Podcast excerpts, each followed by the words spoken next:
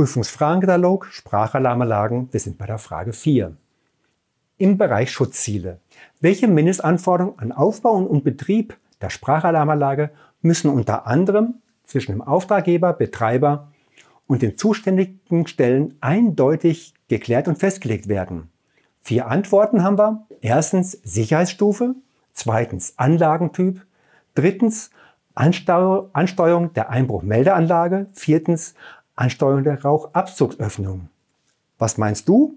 Ja sicher, es ist die Sicherheitsstufe. Antwort 1 ist richtig.